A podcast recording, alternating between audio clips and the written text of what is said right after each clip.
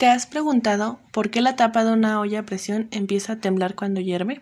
Bueno, si ese es el caso, hablaremos de la ley de Gay-Lussac. Esta ley nos muestra cómo varía la presión de un gas al modificar su temperatura con un volumen constante. Antes de pasar a lo siguiente, recordemos que el volumen será el espacio que ocupa un cuerpo y puede ser medido en tres dimensiones, largo, ancho y altura. Podemos observar la ley de Gay-Lussac en algo tan común y que la mayoría conoce, como lo son las ollas a presión. Tengamos en mente la imagen de una de estas. La tapa, el mango, las válvulas de escape, el envase, etc.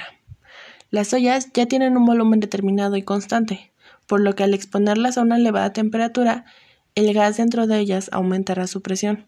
Y así se deduce que al aumentar la temperatura también aumenta la presión y viceversa.